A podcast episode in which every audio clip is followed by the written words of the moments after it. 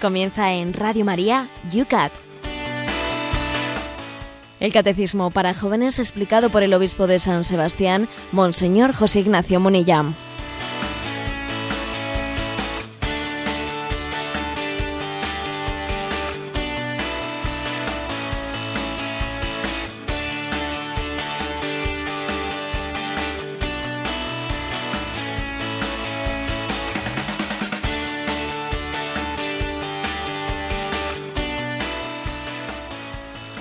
Muy buenos días, querida familia del Yucat. Una semana más. Comenzamos hoy lunes en esta tercera de Pascua en la cual con alegría comenzamos este espacio en el cual desgranamos todos los días con la ayuda del obispo de San Sebastián este catecismo de los jóvenes. Nos encontramos hoy nosotros, eh, un servidor, el Padre Esteban, en San Sebastián cuando tenemos 12 grados. Y Cristina, ¿cómo están las cosas por Madrid? Pues con sol y 10 graditos, Padre Esteban. Los 10 grados que tiene José Ignacio Munilla, el obispo de San Sebastián, que también lo tenemos en Madrid, eh, comienza hoy, ¿verdad, José Ignacio, la plenaria de los obispos? Pues sí, estamos todos los obispos de España, nos, hemos, nos estamos reuniendo, algunos todavía están de camino, porque hoy a media mañana comienza una de las dos plenarias anuales de la Conferencia Episcopal Española son dos veces al año, dos semanas al año, una por noviembre y otra por, estas fechas en las que todos los obispos de España eh, se juntan, nos juntamos para tratar diversos temas y son semanas muy interesantes en las que un obispo pues se enriquece mucho porque un obispo bueno pues tiene lejos eh, hay un refrán así un poco eh, con cierta sentido con cierta ironía que dice nada más lejos de un obispo que otro obispo? Pues porque, claro, porque no, viven, no vivimos juntos, vivimos a cierta distancia. Y es cierto que existen los teléfonos y otros medios de comunicación, pero el verse, el escucharse, el compartir el análisis de los problemas es muy importante. ¿eh? Os pido oraciones para que en esta semana, esta asamblea plenaria de la conferencia episcopal, tenga los dones del Espíritu Santo, de los cuales estamos hablando aquí, y seamos iluminados y asistidos eh, para poder abordar el gran reto de la evangelización que tenemos por delante. Pues así lo vamos a hacer y con toda nuestra audiencia, pues encomendando a nuestros pastores. Lo hacíamos ayer en el programa de la, voz de los obispos y lo hacemos por supuesto hoy también aquí en este espacio. Comenzamos sin más demora el programa de hoy que le llamamos el... Es el Yucat que suena aquí en Radio María.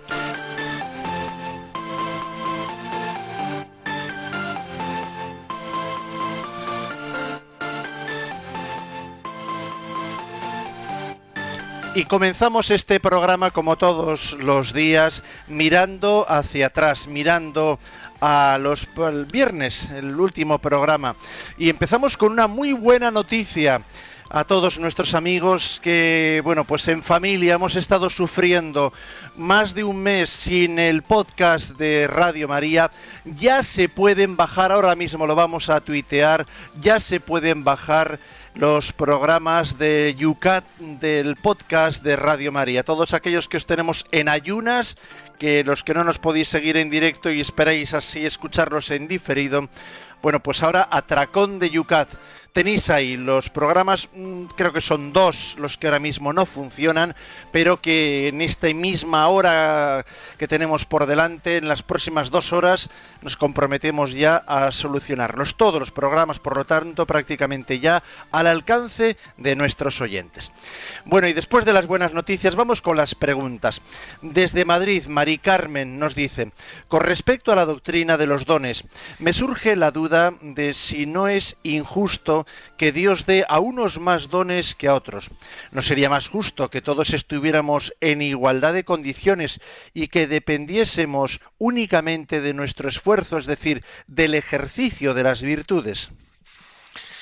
Madre mía, ¿qué sería de nosotros eh, si solamente dependiésemos de nuestro esfuerzo? Madre mía.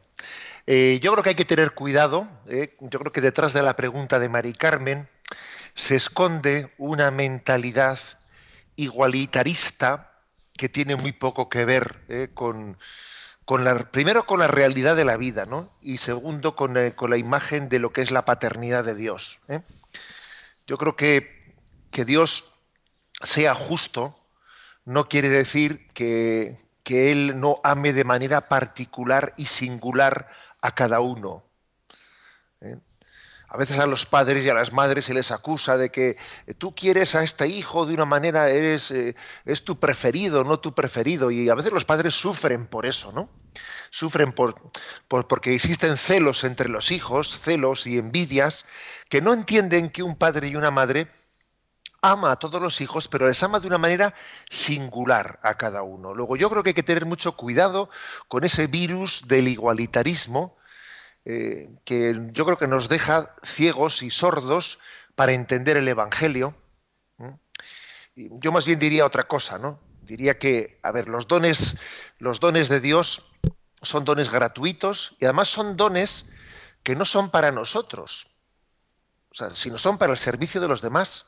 Con lo cual, pues cada uno tiene dones diferentes dependiendo de, de, los planes que tenga Dios para él. Nosotros los dones no los hemos recibido. Ni, son nuestros ni son para nosotros. Son dones de Dios y son para los demás. Luego aquí no es cuestión de ufanarte de ellos. ¿eh? Si uno se atribuye a sí mismo, si pretende apropiarse de los dones con los que Dios le obsequia, puede ser despojado de ellos, porque se convierte en un ladrón de la gloria de Dios. Entonces, nadie tiene que ufanarse, este tiene más dones, el otro tiene menos dones, si es que los dones ni son tuyos ni son para ti. Y entonces dejémosle a Dios ser Dios y no pretendamos que Él entre en unos esquemas nuestros.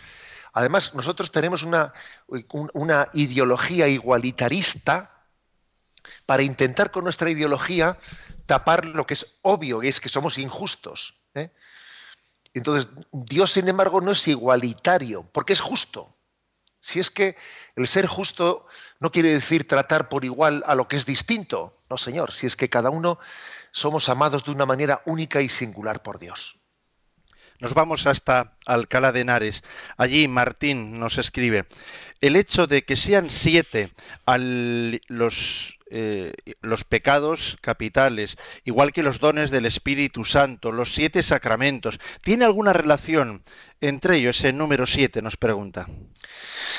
No, eh, voy a decir una cosa, que eh, a veces suele verse una tendencia un poco, digamos, no sé si llamarle cabalista o cabalística, ¿no? De decir, a ver, este número, que si intentar hacer lecturas pues un tanto de secretismos de determinados textos, ¿no? Este número significa, no significa. Bueno, no voy a decir que no pueda haber algún texto bíblico ¿eh?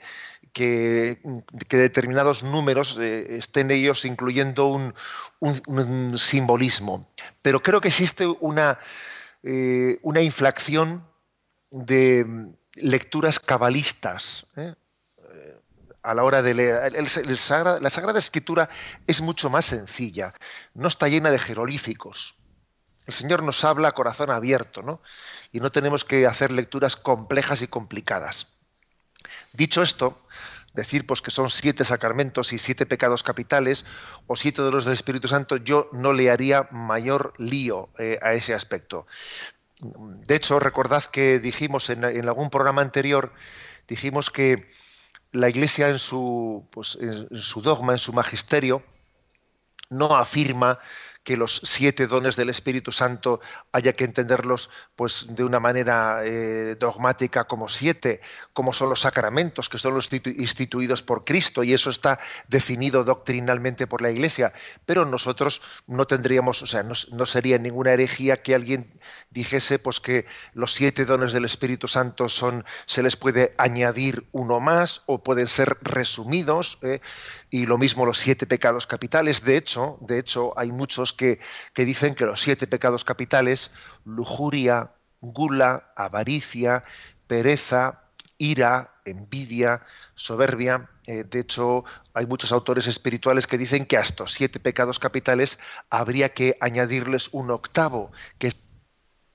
la tristeza, que también puede ser un pecado capital, ¿eh? o sea, el, dejarnos arrastrar por la tristeza y el pesimismo. O sea que no se trata de una, ¿eh? de una doctrina que haya sido propuesta con la autoridad magisterial, sino que forma parte un poco de una tradición que es, mm, digamos, actualizable, ¿eh? que es actualizable y que los siete pecados capitales, pues podemos entenderlos como siete o resumirlos o ampliarlos eh, y no forma parte del dogma de la Iglesia.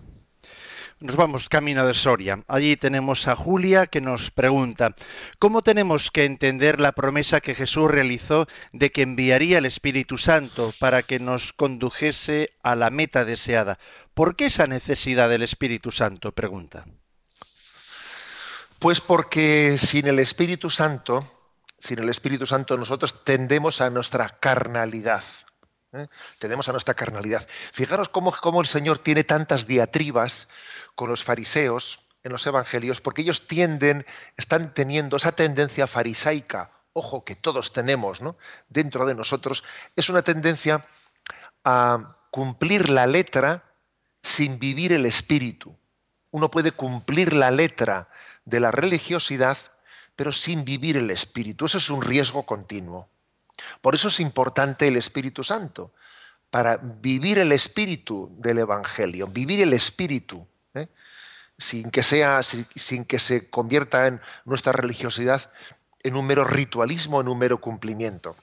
Por cierto, que hay una famosa declaración del año 1968, que tuvo lugar en, una asamblea del Consejo Ecuménico, en el que se hablaba de lo que es eh, la vida sin el Espíritu Santo y lo que es la vida con el Espíritu Santo. Y decía, sin el Espíritu Santo, Dios está lejos. Cristo se queda en el pasado. El Evangelio es letra muerta. La Iglesia es una mera organización la autoridad una dominación, la misión una propaganda, el culto una mera evocación, el comportamiento cristiano una moral de esclavo. Pero en él, con el Espíritu Santo, el cosmos es elevado, Cristo resucitado se hace presente, el Evangelio es, capacidad de vida, la Iglesia significa la comunión de la Trinidad, la autoridad es un servicio liberador. La misión es un pentecostés. El comportamiento humano queda deificado, etc. Es decir, era una declaración que dice, mira, es que con el Espíritu Santo y sin el Espíritu Santo todo es totalmente distinto. ¿eh? Totalmente distinto. Aunque igual por fuera, por fuera el cuerpo permanezca el mismo, pero eh, eh, sin el Espíritu Santo nuestra vida está espiritualmente muerta y con él queda vivificada. ¿eh? Por eso es tan importante. Por eso Jesús prometió que nos enviaría el Espíritu Santo para que, mm, para que pudiésemos vivir, no solo, eh, no solo aprender, no solo comprender, sino vivir, hacer vida la doctrina del Evangelio. Desde Vitoria, Maider nos escribe, usted explicó en el último programa que los frutos del Espíritu Santo más notables eran la paz y la alegría. Se quedó con ganas de escuchar algo más en torno a esto, si se podría ampliar, nos pregunta. Bueno, San Ignacio de Loyola, en el discernimiento de espíritus que él realiza en los ejercicios espirituales, en el discernimiento de espíritus, pues pone como un criterio un criterio para percibir y para discernir qué es voluntad de Dios, precisamente esto. Para discernir qué es voluntad de Dios en nuestra vida, Él eh, nos recuerda que el Espíritu del Señor sella, sella con la paz interior y con la alegría lo que es la santa voluntad de Dios. Es decir, que lo que viene de Dios nos da paz y alegría. Que no quiere decir que paz y alegría quiere decir que no haya cruces, ¿eh? porque uno puede tener paz y alegría en medio de dificultades y en medio de persecuciones y en medio de cruces notables. ¿Eh? Paz y alegría eh, no quiere decir vida fácil, no. no quiere decir vida fácil. De hecho, generalmente la auténtica paz se suele, eh, no, se suele dar eh, en medio de quien huye de la cruz, no, más bien de, quien la abraza, de quien la abraza. Por eso, cuando Dios en nuestro corazón, a la hora de, de, discernir cuál es el camino que Él quiere, que Él quiere para nosotros, que Él tiene designado para nosotros, cuando Dios sella con la paz y la alegría en nuestro corazón pues un determinado camino es una señal inequívoca de que esa, es la voluntad de Dios. La voluntad de Dios nos da paz y alegría, incluso en medio, en medio de la cruz. Y terminamos con la última pregunta que tenemos mm, para este arranque del programa desde Zamora, Antonio. Me impresiona mucho el don de fortaleza que tuvieron los mártires en el momento de la muerte y el hecho de que se enfrentasen con paz a ese momento dramático. Esto obviamente es un don del Espíritu Santo, ¿no es así? Pregunta. Sin duda, ¿eh? yo creo que el martirio pues es eh, la cumbre del don de fortaleza, de la virtud y del don de, fortaleza. Y desde luego mm, es algo que supera pues la condición humana que está muy ligada al instinto de supervivencia. El hecho de que alguien sea capaz de, actuar en su vida por encima del espíritu de supervivencia, ¿no? del instinto, ¿no? del instinto de supervivencia, pues eso ciertamente es fruto de un don muy grande.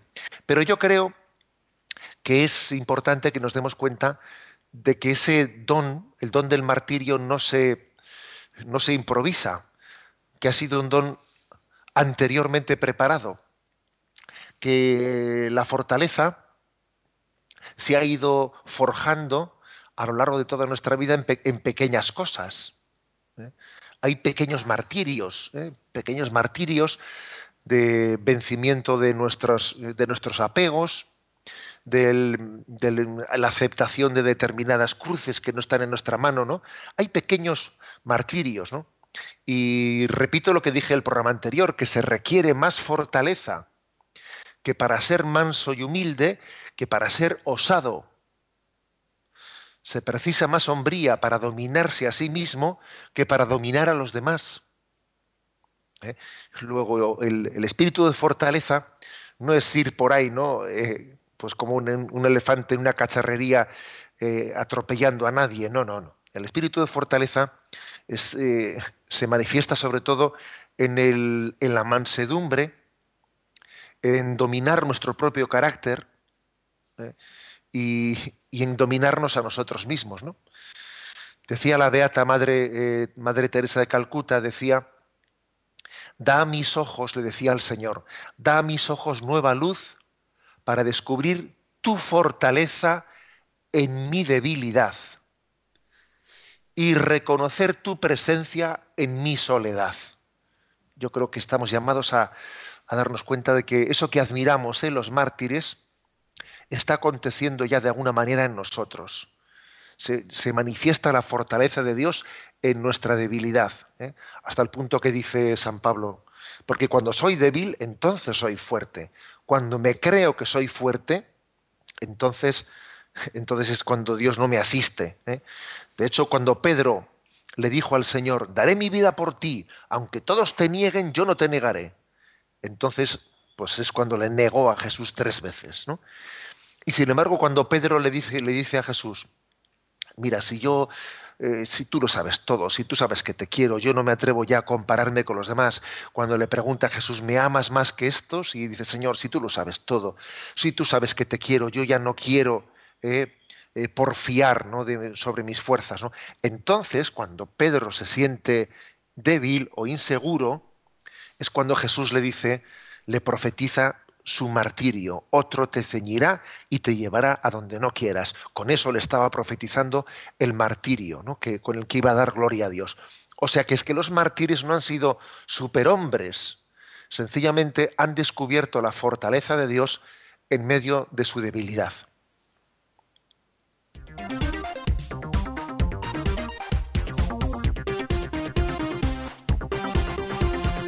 Son las 8 y 20 minutos, 7 y 20 minutos en las Islas Canarias. Sintonizas Radio María. Vamos con el primero de los cuatro puntos que queremos tratar en el día de hoy. El 312, la primera pregunta para este día. ¿Cómo sabe un hombre que ha pecado? Y la respuesta es la siguiente. Un hombre sabe que ha pecado porque su conciencia le acusa y le mueve a confesar sus faltas ante Dios. ¿Mm? Así de breve es la respuesta y nos remite a un punto del catecismo mayor que dice, para el hombre que ha cometido el mal, el veredicto de su conciencia constituye una garantía de conversión y de esperanza. Bueno, aquí mm, hay que insistir en una cosa, y es que así como hoy en día la palabra, el concepto de conciencia, muchas veces lo utilizamos mal, lo manipulamos para autojustificarnos, diciendo, bueno, a mí, haga cada uno con su conciencia lo que quiera, allá cada uno con su conciencia. A mí mi conciencia no me remuerde. ¿eh? Con mucha frecuencia recurrimos a la, a la conciencia para autojustificarnos. Esto es bastante evidente, ¿eh? si os fijáis, hasta en el tono, en el tono de voz con el que a veces hablamos de esto, ¿no? Eh, cada uno con su conciencia. Es casi como diciendo, cada uno que haga lo que le dé la gana. Si uno ve determinadas frases, con qué tono y en qué contexto se pronuncian, puede estar como eh, haciendo un translate, como se dice, ¿no? Translate, traducción simultánea, que cada uno haga lo que le dé la gana. O sea, nos damos cuenta de que ciertas expresiones son manipuladas. La, la conciencia suele ser manipulada cuando se ha llegado a hacer de ella un sinónimo de autojustificación. Siendo así que lo más genuino, ¿eh? lo más genuino de, nuestra conciencia, de, de, lo que es la conciencia, es que es una conciencia que nos da la capacidad de ser juzgados a la luz de los ojos de Dios. O sea, es una, voz que nos interpela, que nos interpela. Claro que el juicio de Dios puede ser mm, de confirmación, de decir, vas por el buen camino. Claro que sí, ¿eh? claro que sí. Pero yo creo que un signo de que nosotros acogemos la voz, la conciencia como la voz de Dios y no como mi voz autojustificatoria, es la prontitud a ser corregido. La prontitud a, recibir la corrección de la conciencia. ¿eh? No lo contrario. ¿eh? Que nosotros casi identifiquemos conciencia con autoafirmación de nosotros mismos, ¿no? Eh, es un peligro muy grande de que el concepto de conciencia lo hayamos subjetivizado y puesto a nuestro servicio. Alguien dijo que me habéis escuchado esto, ¿no? que la conciencia es como una abeja si la tratas bien, te da miel, pero si la tratas mal, te clava el aguijón. Entonces, a mí me parece que lo importante es dejarnos interpelar. Ojo, que no estoy diciendo yo que sé también y soy consciente de que este programa llega a muchas gentes, a muchas personas y que puede haber personas que son eh, muy escrupulosas y que suelen vivir un tormento dentro de su conciencia muy grande, que tienen eh, la capacidad, bueno, que tienen una tendencia a verlo todo negativo, todo negativo, y no, y no tienen nunca eh, la paz y la alegría y el gozo de disfrutar de las cosas buenas que han hecho. O sea, también existen ese tipo de personas, ¿no? Las personas eh, que, tienden al escrúpulo y, viven un cierto tormento, que, ojo, eh, el tormento de los escrupulosos suele ser muy duro. Bien, pero aquí estamos hablando eh, ante un público en general y no ante unas personas escrupulosas, ¿no? En concreto, y hay que decir que en términos genéricos, yo creo que hay que aplicar el consejo de San Agustín, que él decía, tú acúsate, que Dios te excusará. Porque si tú te excusas, ¿eh? Dios te acusará. O sea, tú sé tu abogado, tú sé tu propio juez, para que Dios sea tu abogado defensor. Tú no seas tu abogado defensor, porque entonces Dios será tu juez. Esta intuición de San Agustín, que es una intuición de conocer, ¿eh? conocer de cerca la psicología humana, salvando estos casos concretos a los que me he referido, pues de las personas escrupulosas, etcétera, creo que es muy sabia muy sabia. tengamos prontitud a decir yo pecador, prontitud ¿eh? a estar atentos a, reconocer nuestro pecado, porque lo que nace de la carne, lo que nace del pecado, es el tú pecador, y lo que nace de la gracia es el yo pecador. Esa es la diferencia. Bien, vamos a pasar al siguiente punto.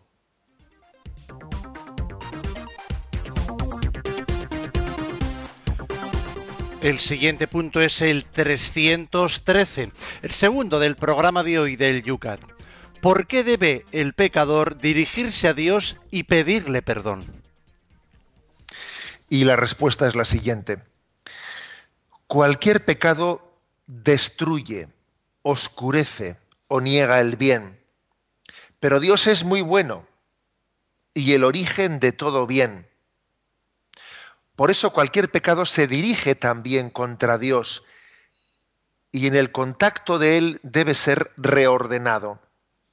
Bueno, ¿por qué el pecador tiene que dirigirse a Dios y pedirle perdón? ¿no? Esta es la pregunta. Nosotros con mucha frecuencia hacemos una, digamos a tener una, eh, una visión del pecado meramente horizontalista horizontal, como si el pecado fuese exclusivamente hacer daño a los demás. La típica frase, ¿no? Yo ni mato ni robo, yo no hago daño a nadie. ¿eh? Detrás de ese yo ni mato ni robo, lo que se esconde es un pensar, si yo no he hecho daño a nadie, pues yo no he pecado. Ojo, es que puede haber un pecado que consista en ofender, o sea, mejor dicho, todos los pecados consisten en ofender a Dios. Y puede haber incluso ofensas a Dios que no se hayan traducido en un ofender a los demás. Por ejemplo, ser ingrato hacia Dios, ser ingrato, blasfemar contra el nombre de Dios. Es que, claro, el pecado no únicamente es contra los demás, es que lo más grave del pecado es que ofendemos a Dios. Incluso en el mal que hacemos a los demás, si yo he abusado de un inocente, Claro que por supuesto que, una dimensión del pecado es el daño que he infligido al prójimo, pero es que, es que he ofendido a Dios, porque Dios está en ese inocente. O sea que hay una dimensión vertical en el pecado que no debemos olvidar. ¿eh? Y, no basta con que yo pida perdón al prójimo, es que tengo que pedir perdón a Dios. Hace poco, por cierto, ¿eh? fui testigo de, de, una, de una persona que le decía a la otra, ¿no? A la otra que le había, que le había calumniado, le había calumniado y era un encuentro un poco, digamos, de como de poner las cosas en su sitio, le dijo, mira, yo por mi parte te he perdonado, ahora tú pide perdón a Dios. Porque, ojo, además de a mí, le has ofendido a Dios. ¿eh? O sea, yo por mi parte te he perdonado, pero pide perdón a Dios. Y, la expresión que le dirigía pues era muy iluminadora. Es que, claro, eh, lo más grave del pecado es la ofensa a Dios. El pecado precisamente puede tener consecuencias, consecuencias eternas, de una condenación eterna, porque es que tiene una gravedad infinita ofender al amor infinito de Dios. Es que eso es lo más grave del pecado. Porque al fin y al cabo el mal que le haga al prójimo Hombre, pues eh, será muy grave, pero el mal que hagamos al prójimo es siempre limitado. Pero la ofensa a Dios, por ser Dios infinito, pues tiene, eh, tiene una gravedad infinita. Por eso la esencia del pecado es la ofensa al corazón de Dios. Dios te ama.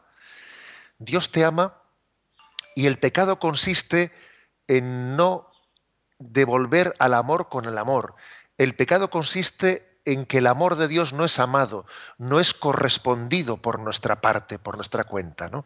Esa es la clave y esa es la, esencia de lo, que es el, de lo que es el pecado. Y por lo tanto, la clave está en la petición de misericordia. Misericordia, Dios mío, por tu bondad, por tu inmensa compasión, borra mi culpa, lava, eh, lava del todo mi delito, limpia mi pecado eh, ese es el, mm, esa es la esencia de quien quiere volvernos a Dios, eh, la petición humilde de misericordia.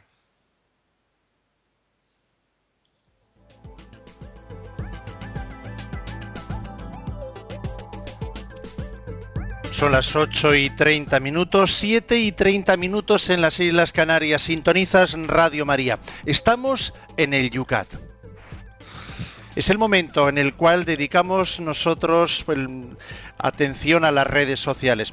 Podéis participar con vuestras preguntas a través del Twitter en arroba obispo munilla plantea en Twitter tu pregunta citando a arroba obispo munilla. También puedes hacer tus preguntas bajo las dos que acabamos de plantear ahora mismo en Facebook. Debajo de cada una de las dos preguntas que se han explicado, tienes ahí un espacio donde ya vemos que están participando los oyentes de Radio María. En Facebook también puedes participar. Y el correo electrónico yucat arroba radiomaria.es. yucat arroba radiomaria.es. Estamos hablando del perdón de la misericordia. Os dejamos con una canción que nos ayuda a todo ello y empezamos a contestar vuestras preguntas.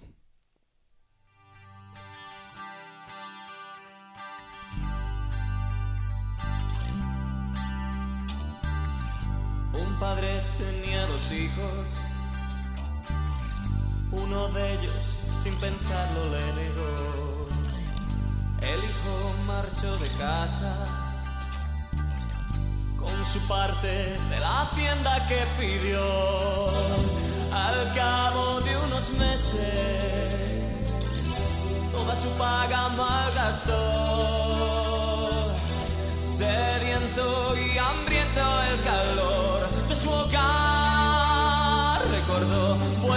vuelvo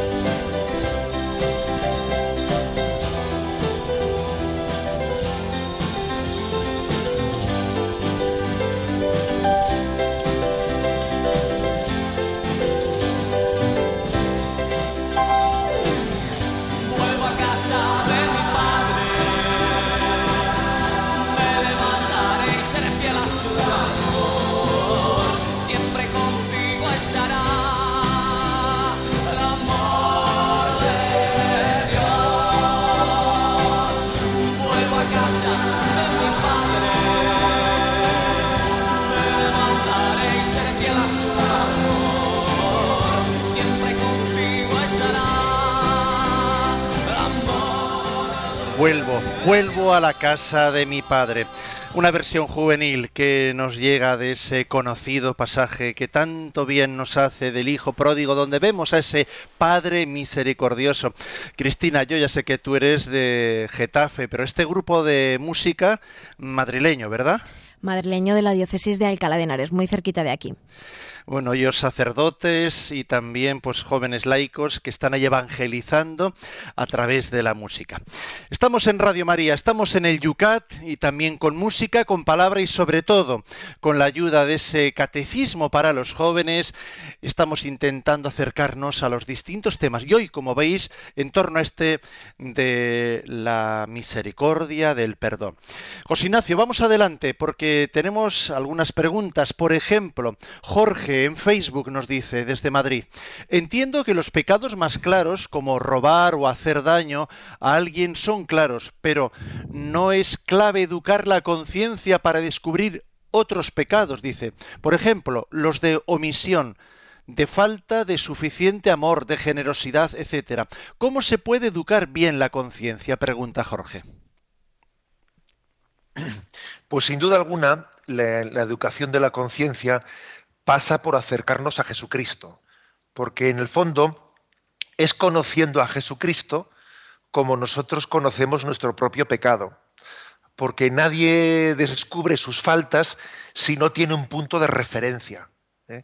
Entonces, eh, a la luz de Jesucristo el hombre conoce su pecado.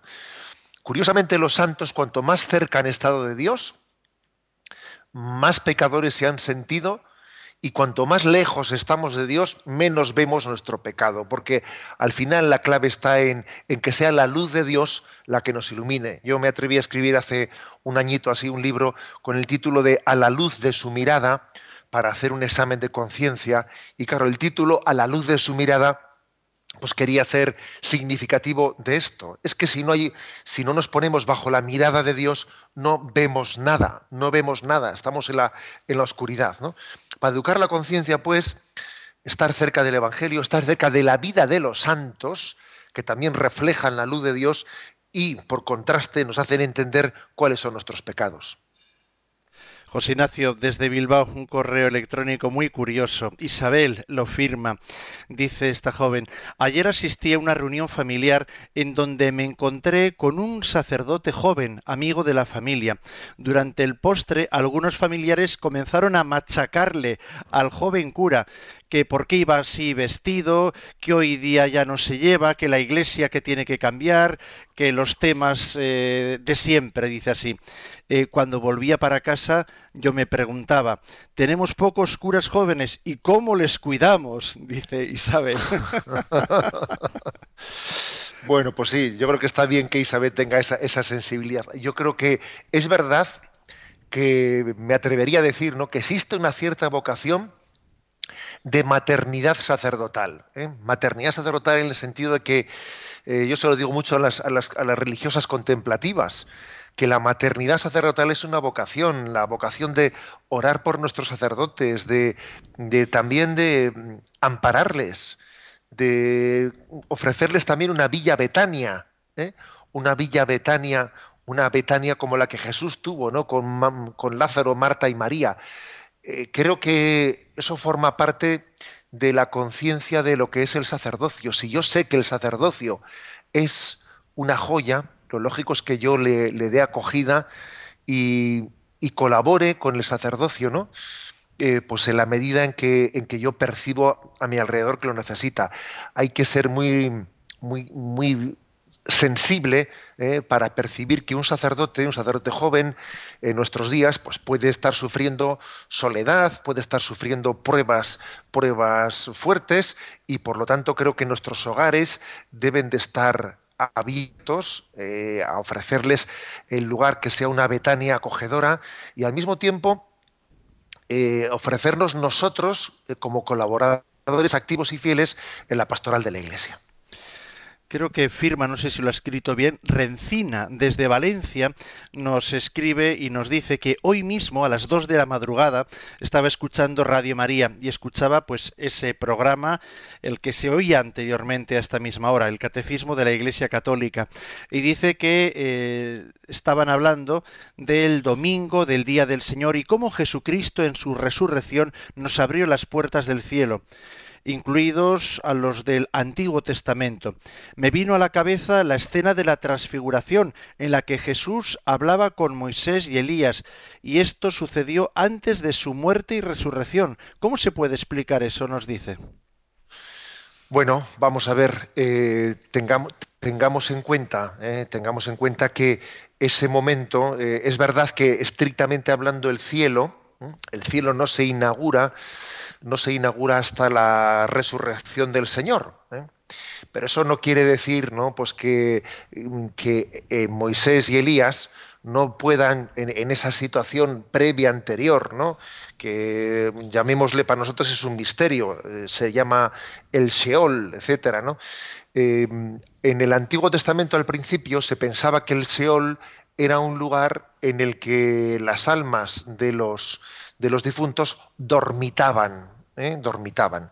Pero conforme va avanzando la revelación, cada vez se va teniendo conciencia de que Dios no es un Dios de, de, muertos, sino de vivos, y que y que también el reino de Dios llega sobre, eh, sobre, aquellos que han fallecido. Es verdad que ese reino de Dios eh, no resplandece plenamente hasta la resurrección de Jesucristo, eh, pero no quiere decir que Moisés y Elías, etcétera, antes de, antes de la resurrección, antes de la inauguración del cielo, pues no, no viviesen en ese lugar misterioso del Seol y que por lo tanto Dios no pudiese tener con ellos la comunicación que tuviese que tener.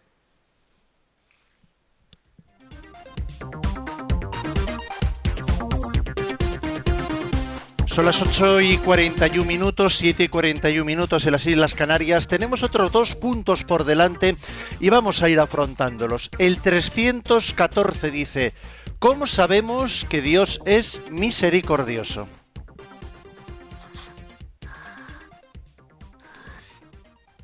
Y la respuesta es, en muchos pasajes de la Sagrada Escritura, Dios se muestra como el misericordioso especialmente en la parábola del Hijo pródigo, en la que el Padre sale al encuentro del Hijo perdido y lo acoge sin condiciones para celebrar con él una fiesta de reencuentro y de la reconciliación.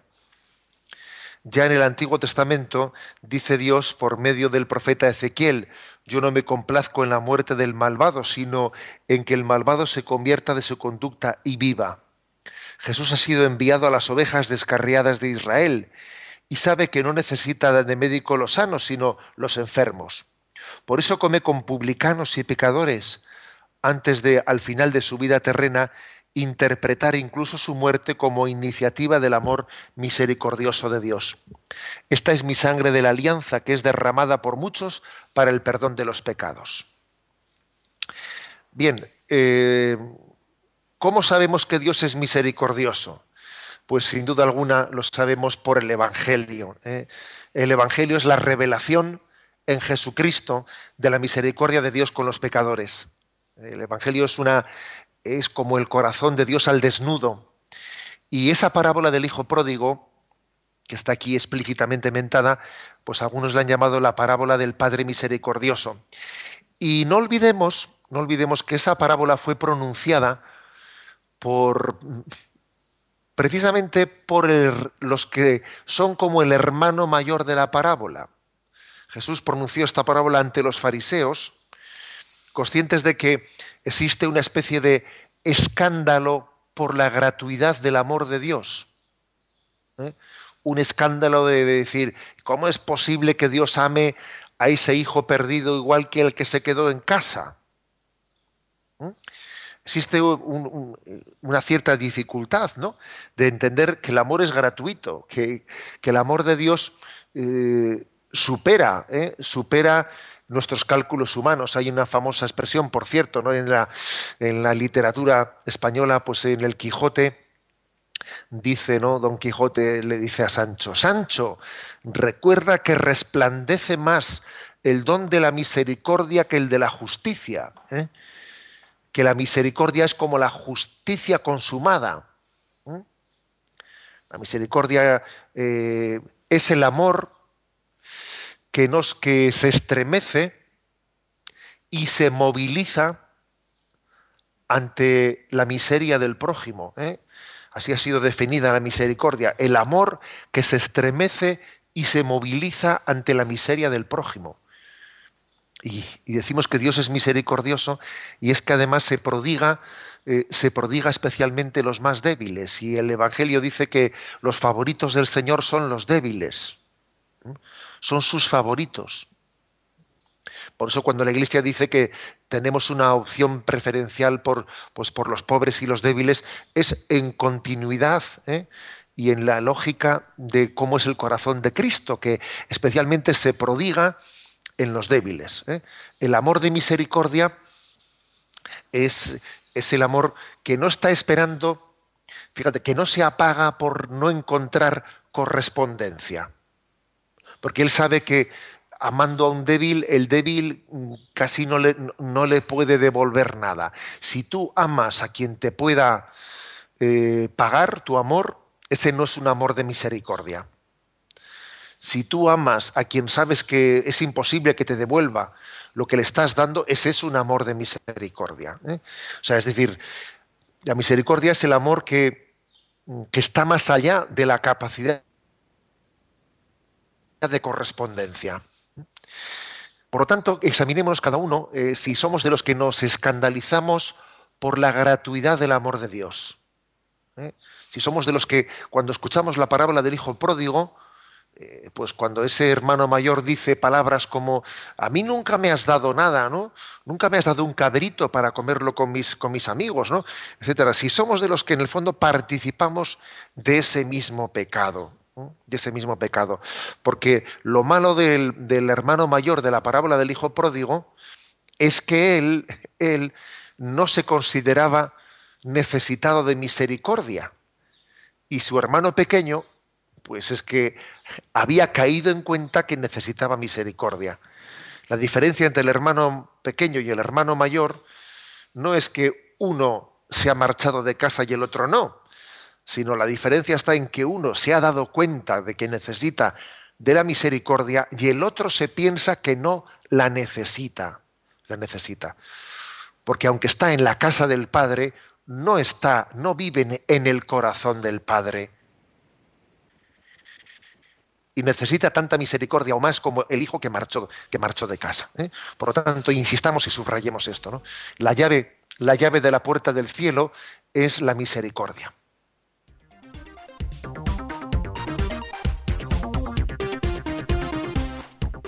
Y vamos con la última de las preguntas del programa de hoy del Yucat. Estamos con el punto 315. ¿Qué es en realidad el pecado?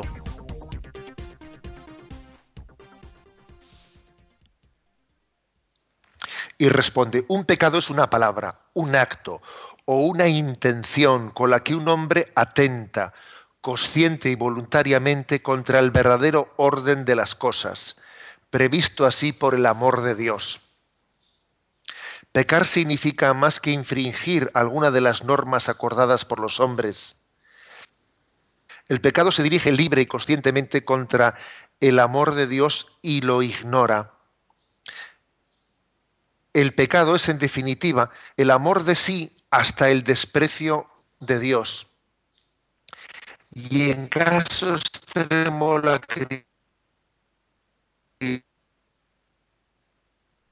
me parece que tenemos problemas con la conexión con Madrid.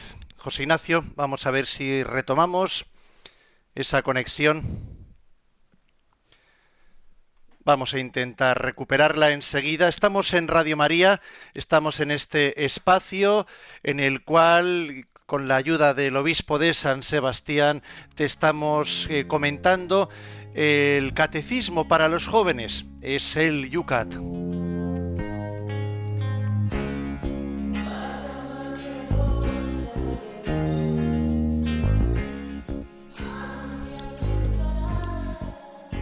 Catecismo para jóvenes que intentamos todas las mañanas, también con la ayuda de las redes sociales. Lo intentamos así poner participativo para que todos podáis participar en el mismo. Usuarios de las redes sociales, del Twitter y Facebook especialmente. Pero para aquellas personas que lo hacéis, eh, sois más habituales al correo electrónico, también lo podéis hacer a través de esa cuenta yucat@radiomaria.es. A ver, Cristina, tenemos esa conexión con José Ignacio? A ver, se escucha ahora. Estamos intentando recuperar, son las cosas del directo y estos programas en conexiones con distintos lugares siempre tienen sus dificultades. Esto del Internet no siempre funciona bien.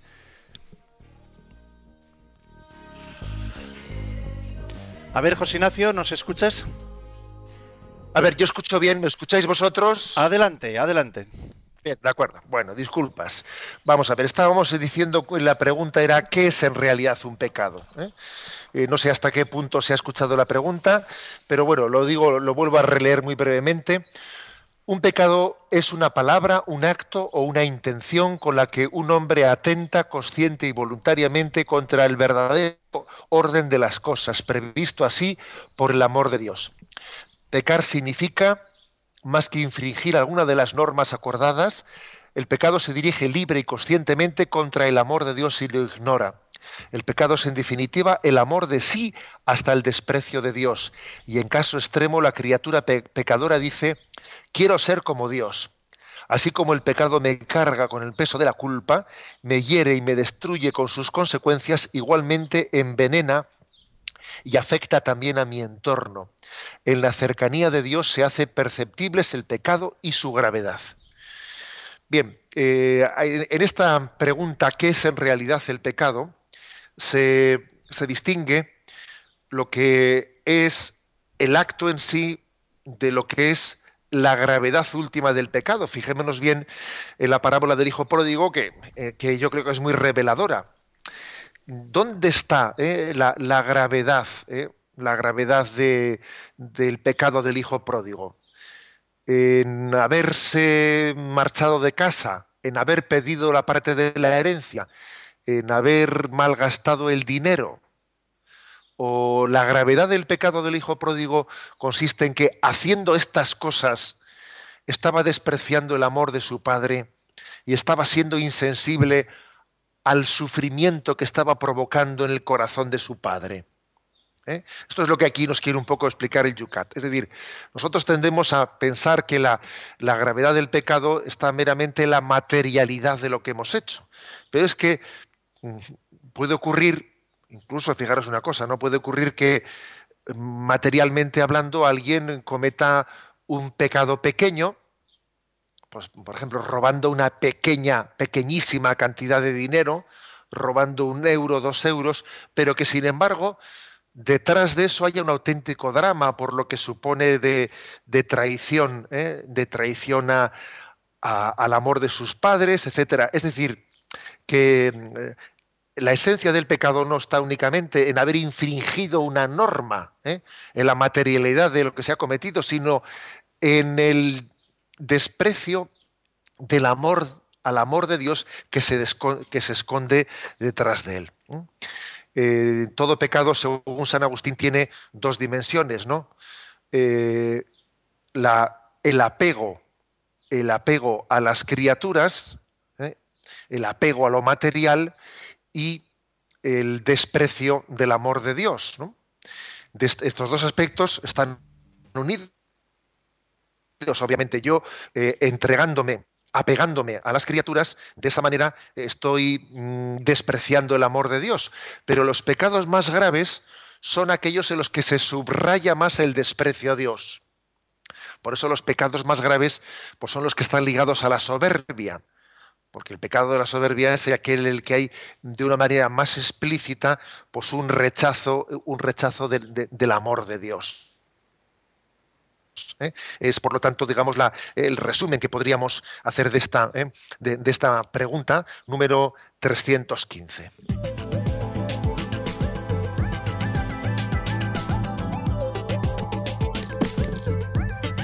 Está sintonizando Radio María. Estamos en el programa Yucat pedimos disculpas por esos pequeños problemas técnicos que hemos tenido hoy, como explicábamos al comienzo, para los que no nos escuchan desde el inicio de este programa, Lo realizamos en conexión pues a, tres bandas desde los estudios centrales. Cristina, también ya tenemos desplazado en Madrid en la conferencia episcopal a nuestro eh, director de este programa, José Ignacio Munilla, el obispo de San Sebastián, tienen plenaria de obispos y también un servidor en el control de San Sebastián.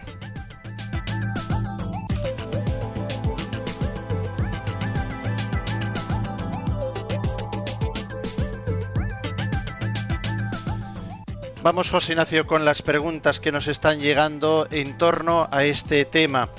José Luis, desde Jerez de la Frontera, nos está planteando, eh, después de escuchar esto, lo referente, ha dicho, al perdón y a la misericordia. ¿Qué ocurre con el sacramento de la penitencia? Dice, ¿por qué tenemos tanta dificultad en confesar nuestros pecados? Pregunta José Luis.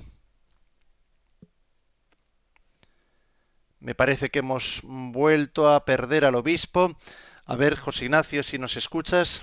Sí, sí, ahora me parece que he retornado. Andamos con problemas. ¿Me escucháis vosotros? Sí, había una pregunta de Jerez de la Frontera de José Luis, preguntando en torno al tema que hoy nos ocupa, ¿por qué tenemos tantas dificultades con el tema del sacramento de la penitencia? Dice. Bueno, yo creo porque no somos conscientes de cuál es la esencia del sacramento, eh, porque nos quedamos en el sacramento un poco con, eh, la cáscara, eh, nos quedamos con lo accidental y no llegamos a, a caer en cuenta de que un sacramento, y este de una manera muy especial, es un encuentro, es un encuentro con Cristo, es un encuentro de con un amor misericordioso que nos abraza. En pocos sacramentos se puede llegar a experimentar ¿eh? el abrazo con Cristo resucitado como en este, porque Cristo resucitado nos resucita y nunca mejor dicho, ¿no? En el sacramento de la penitencia no tenemos esa sensibilidad suficiente para percibir el encuentro personal con Cristo y nos quedamos en la periferia. ¿eh? Nos quedamos, es como quien coge eh, pues una fruta y se queda con la cáscara y no llega a percibir pues la enjundia de lo que se nos está ofreciendo.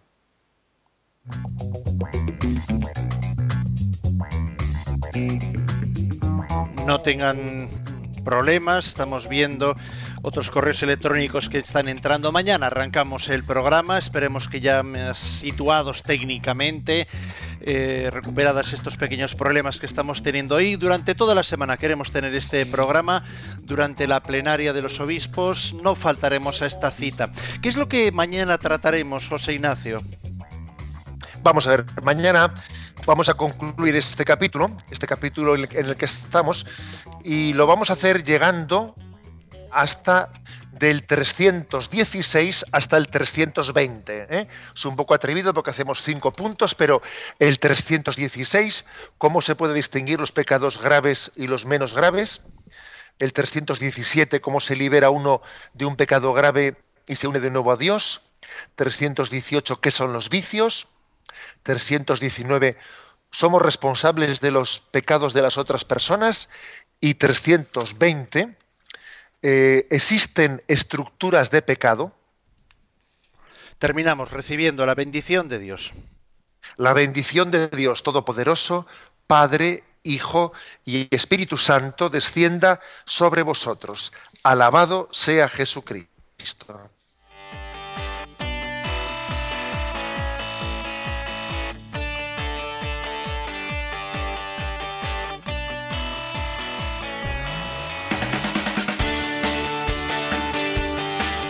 Y así finaliza en Radio María Yucat, un programa dirigido por el obispo de San Sebastián, Monseñor José Ignacio Monilla.